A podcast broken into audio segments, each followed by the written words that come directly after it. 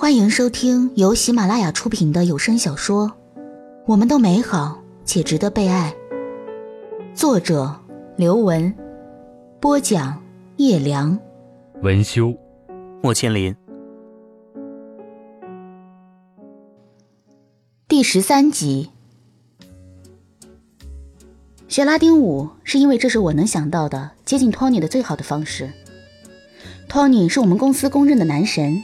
三十一岁，剑桥毕业，在总公司做到经理后，被派来香港分部做 CEO 的副手，各方面都完美到无可挑剔。我们部门所有的女性，从正在经历更年期的燕姐，到喜欢穿卡通拖鞋、扎双马尾的丽丽，都狂热地爱着他，甚至为他建立微信群。当托尼在年会上表演了一曲桑巴舞之后，整个微信群都沸腾了。他们凌晨四点仍然不断发着“好帅呀”。他真是太帅了，之类的消息，后面还跟着一个爱心。我还记得那一晚，他矫健又挺拔的舞姿，他充满力量的跳跃。为了离他更近一些，全公司的白领女精英们都像得了失心疯一般，冲破保安的阻拦往前台挤。混乱中，燕姐租来的晚礼服被勾出了线头，丽丽新买的高跟鞋被狠狠踩了一脚。但他们仍然带着物有所值的嗤笑，在公司的茶水间里自豪地展示他们近距离拍摄到托尼的照片。他那紧实的肌肉在模糊的对焦中依然清晰，像行走着的性爱之神。燕姐和莉莉在讨论怎样才能和托尼说上话。CEO 的楼层需要特殊的密码才能进去，能和托尼打上交道的也只有我们的部门经理。这辈子要是能和托尼单独说上一句话。我就觉得死而无憾了，莉莉激动地说，脸上有刚才看托尼时留下来的一片红晕。他们都不知道我和托尼单独接触过，这个秘密让我觉得我比他们离托尼更近。那天下午，阳光肆无忌惮地照在他的办公桌上。面试结束，他送我到门口，为我按下电梯的按钮。他诚挚地看着我，紧紧握着我的手。他说。你很优秀，希望将来有机会和你共事。彼时的我对于爱情抱有不切实际的幻想，期待着遇到一个童话里王子般完美的男人。我遇到很多平凡却爱着我的男人，我忍受着寂寞和愧疚，一一拒绝了他们。直到托尼终于出现，握住了我的手，他和我的幻想一样完美，分毫不差。我立刻将我所有无处安放的爱。全部放到了托尼身上，爱上一个人的感觉如此奇妙。有的时候我觉得耳目一新，有的时候我觉得很困惑，有的时候我觉得忐忑不安。探索未知世界的美妙，让我对托尼的好感与日俱增。我原以为他真的认为我是很优秀、很特别的存在，直到有一次我和他同坐一部电梯，他的眼睛一次都没有离开过他的黑莓手机，我才明白。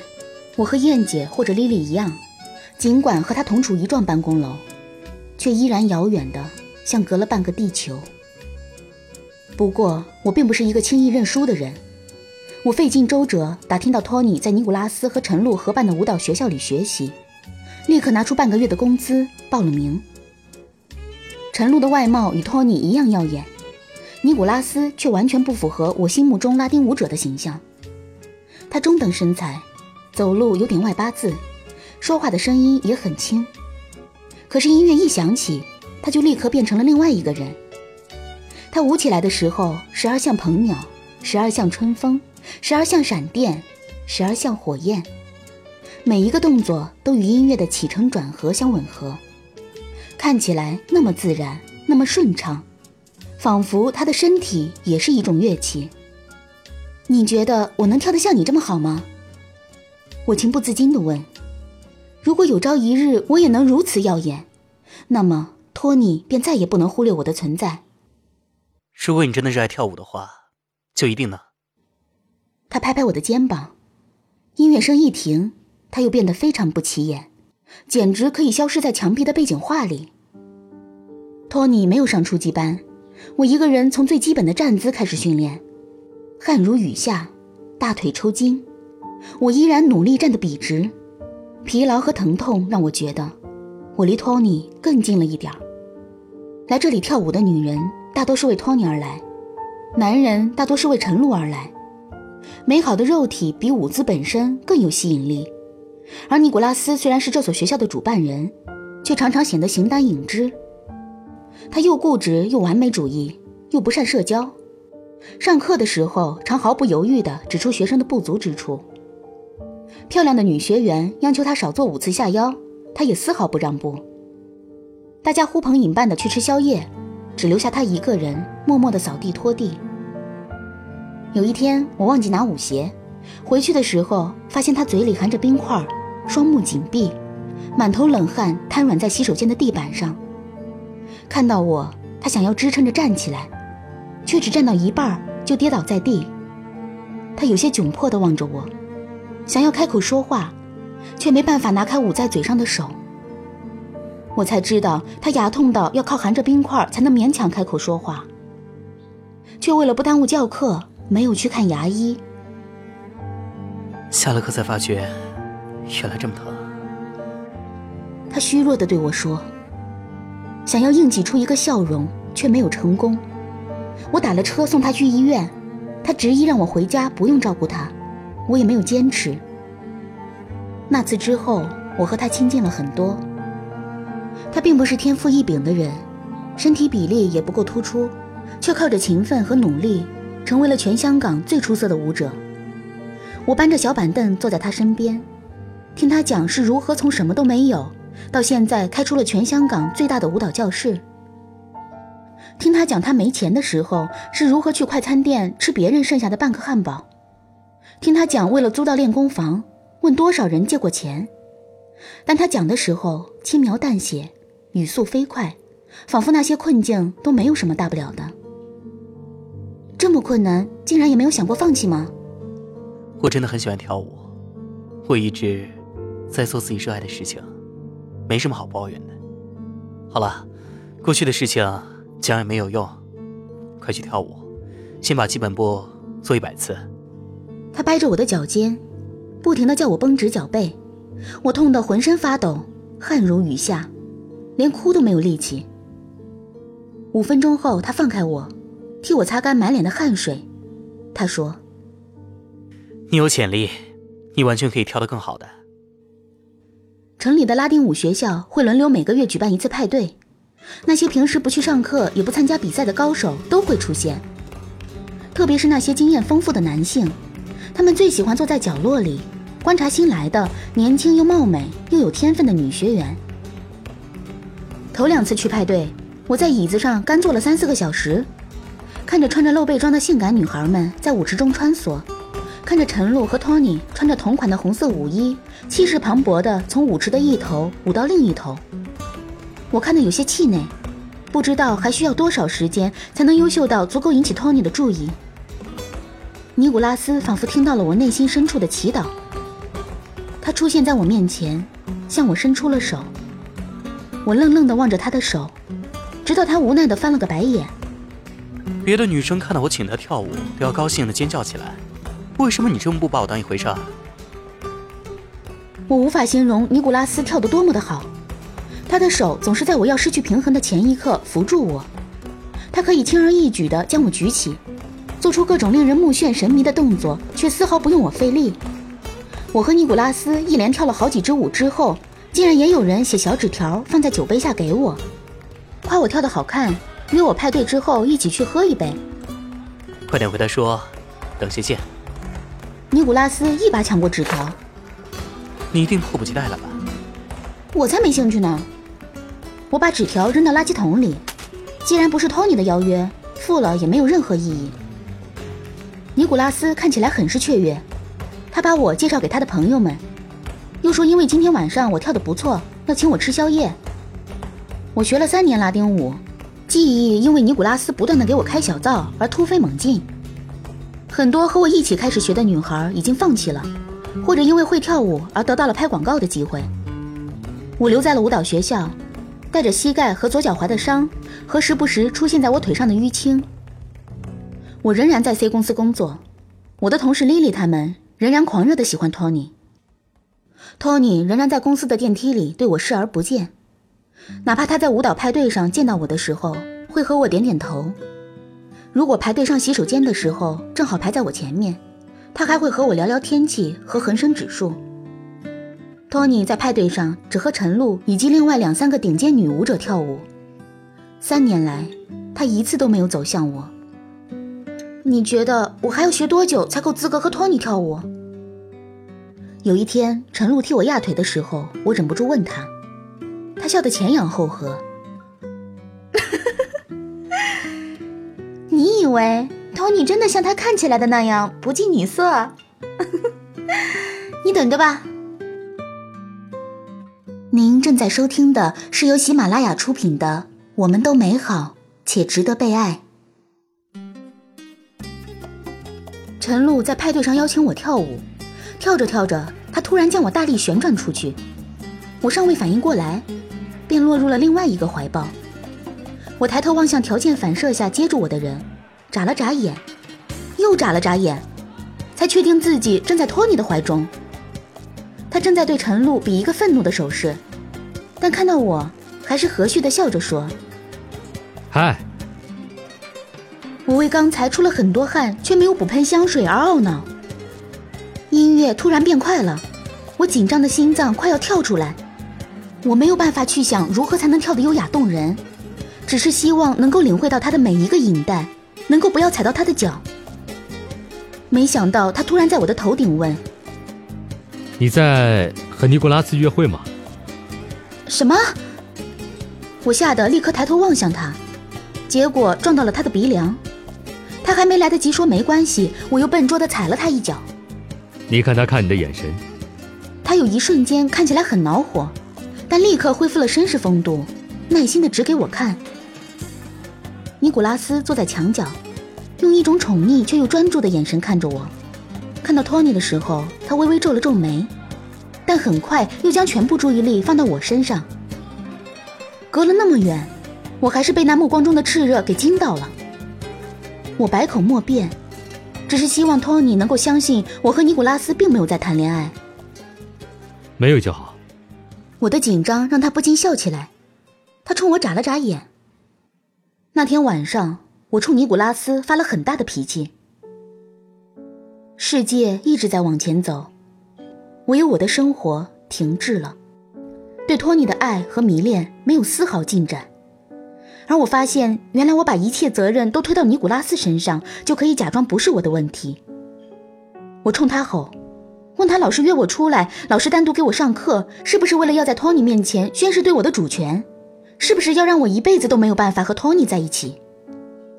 哪怕我的理智知道，尼古拉斯绝对不是这么想的。但是我情绪的闸门一开，沮丧和抱怨便一泻而出。我一边内心愧疚。一边对尼古拉斯掷出非常伤人的话：“你难道不知道我喜欢托尼，喜欢了三年？我这么努力跳舞是为了什么？就是为了得到他的青睐！”我声嘶力竭的吼道：“你要不要吃冰淇淋？”他小心翼翼的问我：“超市里只有蓝莓味的了，你要不要吃？你还是吃一个吧。你想要吃别的什么，我再给你买。”我转过身。勉为其难的拿过一个冰激凌，他的脸上立刻露出了灿烂的笑容。你和托尼的事，就交给我吧。他说。第二天早晨，他在舞蹈学校的网站上宣布，这一年圣诞的售票公演将由我和托尼来跳压轴的那支舞，而公演前的私人课则是由陈露来教。我按照陈露的要求挺拔的站着，脚尖向外。膝盖分开，胸部和臀部挺出去，勉为其难的扭出一点曲线。托尼正好走了进来，他对我笑了笑，竖起大拇指，然后给了陈露一个大大的拥抱。考虑到两周前他问我要了电话号码，一周前在公司电梯里遇到的时候他叫了我的名字，一切都在逐渐变好。慢慢的，托尼开始热衷于和我发短信。他常常在午夜发来短信，问我在干什么。他健身回来会让我看他的胸肌有没有练得更大些。他出差的时候，常常传来一张躺在酒店床上的照片，说他多么想念香港。他有一次搞错了时区，凌晨三四点钟发短信给我，见我一直没回，便不停的追问我是不是对他感到厌烦了。才没有呢！我早晨一睁开眼，连眼屎都没来得及擦，便迫不及待的回复了他。我只是睡着了，不过没关系，以后睡觉了我也会开短信提示音的。每当他提起寂寞、孤单、疲劳这些字眼，我便重新开始觉得他还是需要我的，正如我需要他一样。我几乎忘记了，在我刚开始学舞蹈的时候，执着我的手，哪怕被我踩了很多脚也没有放开的尼古拉斯。那次争吵之后，我再也没有见过他。直到圣诞演出前的最后一次私人课，托尼要谈生意，我一个人去了舞蹈教室。陈露没有来，出人意料的，我看到尼古拉斯坐在一大堆布料间，他面前摊开的笔记本上画着给我设计的舞衣的草图。好久不见，快两个月没见，他的抬头纹深了很多，简直像用刀子刻进去的。是啊。他抬头看到是我，眼睛一瞬间亮了起来。可惜那光芒并没有持续很久。他张开双臂拥抱了我，摸了摸我的头发，瘦了一些，也结实了。他颇为高兴地告诉我，因为陈露要求特别高。我向他讲起陈露那些严格到近乎苛求的要求：脚尖垫起的角度，手指张开的弧度，每一个动作都有讲究。要在镜子面前练成千上万次，但是如果因此可以让托尼倾慕，是不是也算值得？他脱口而出，但又仿佛惧怕听到我的回答，立刻招呼我去看他给我设计的舞衣。或许吧，我很认真的想了想，不知为什么，得到托尼的倾慕突然显得没有那么吸引人了。我希望他可以爱上你。尼古拉斯非常郑重的看着我。你是一个这么美好又昂扬的女子，你理应得到你想要的。在桑巴舞的前奏开始前，尼古拉斯冲我眨了眨眼。我可是特别为你编排了这支舞呢，嗯。这一支舞非常亲密又缠绵，我贴在他的身上，由他将我抱在怀里，由他带着我旋转、摇摆、跳跃，在舞池中划过一道又一道优美的弧线。我的手臂贴着他的手臂，我的左腿缠着他的右腿。我微微后仰的时候，听到他的心脏跳得比桑巴的鼓点还快。一曲跳完，他竟然面红耳赤，气喘吁吁。如果你觉得不自在的话，就闭上眼睛，把我当成托尼那样来跳。他非常贴心地说：“我觉得还是你带我的时候感觉更自然。”是吗？他惊讶地望着我，不自然地搓着手，脸上的表情非常复杂。不过我后天要去纽约，做一个舞蹈比赛的评委，不能来看你和托尼跳舞了。你不是不喜欢做评委吗？我愚蠢地问道。是啊，是啊，哦，之前是这样的了。他大概也没想到我会这么问，几番张嘴，又不知道说什么好。上次争吵之后。再和他同处一室，总觉得尴尬。他也不说话，只是和我跳了一次又一次。与托尼跳的时候，每一次都忐忑不安；与尼古拉斯跳的时候，只觉得内心安稳。哪怕跳错了，哪怕站不稳，也知道他一定会稳稳的接住我。我要送你一件圣诞礼物，祝你演出成功。音乐停止了，他看着我。又看看还放在我肩上的手，有些局促的说道：“他从角落里拿出一个塑料袋，掏出一个毫不起眼的黑色盒子给我。我打开来看，是一双璀璨的红舞鞋，高贵内敛的缎面中间镶着一颗耀眼的宝石。我迫不及待的穿上，发现异常合脚，并不由自主的跳了起来。他在一旁为我打着拍子，我跳得越来越快，像是穿上了传说中的魔力舞鞋。”我希望这双舞鞋能带着你走向你想要的那个人。他宠溺地看着我，我不知道该说什么，被强大的感情笼罩着，竟不由自主地流了泪。他抬起手，仿佛要擦干我的眼泪，但他最后只是摸了摸我的头发，在我的耳边说了一句：“祝你一切顺利。”